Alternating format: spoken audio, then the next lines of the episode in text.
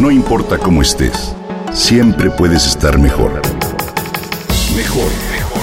Con Vargas.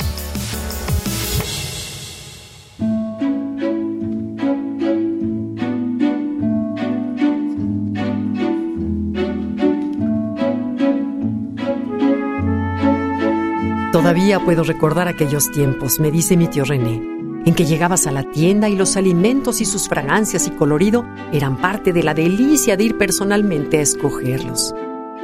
René recuerda con cierta nostalgia, me cuentan, a esa época en la que las señoras iban al mercado con una canasta en el brazo y ahí colocaban cada una de las frutas y verduras que compraban.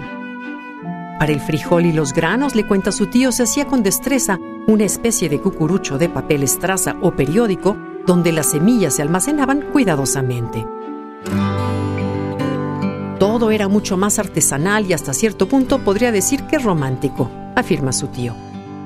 Escucho a Ana y entonces reflexiono sobre este tema en el que hoy por hoy regresamos a lo básico y nos olvidamos, gracias a Dios, de las bolsas de plástico que durante años usamos en el mercado o en el centro comercial.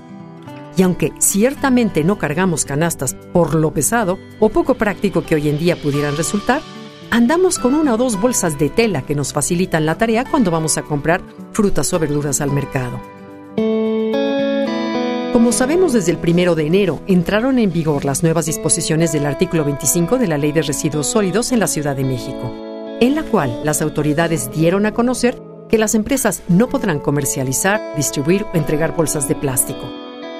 Esta medida busca generar un cambio en la sociedad respecto al uso de este material, ya que una bolsa de plástico tarda 150 años en degradarse y en promedio, de acuerdo con las estadísticas, una familia utiliza 650 bolsas por año.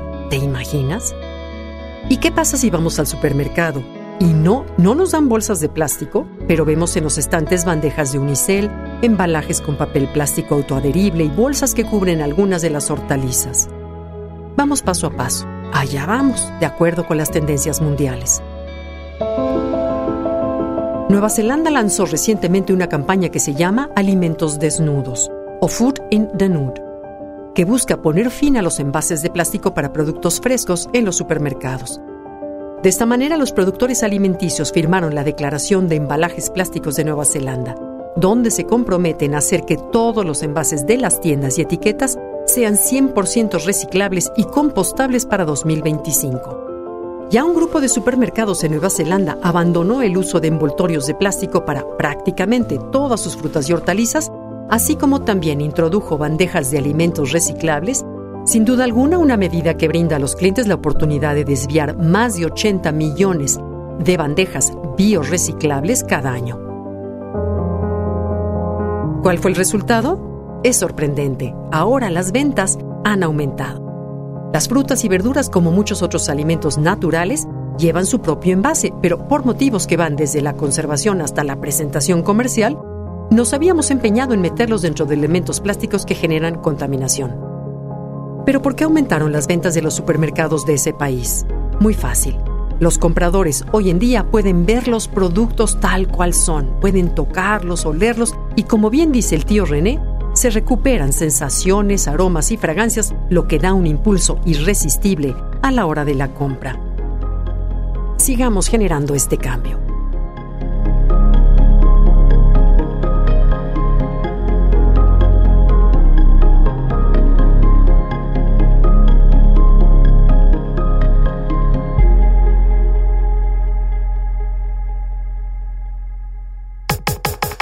Comenta y comparte a través de Twitter. Gaby-Vargas. No importa cómo estés, siempre puedes estar mejor. Mejor, mejor. Con Gaby Vargas.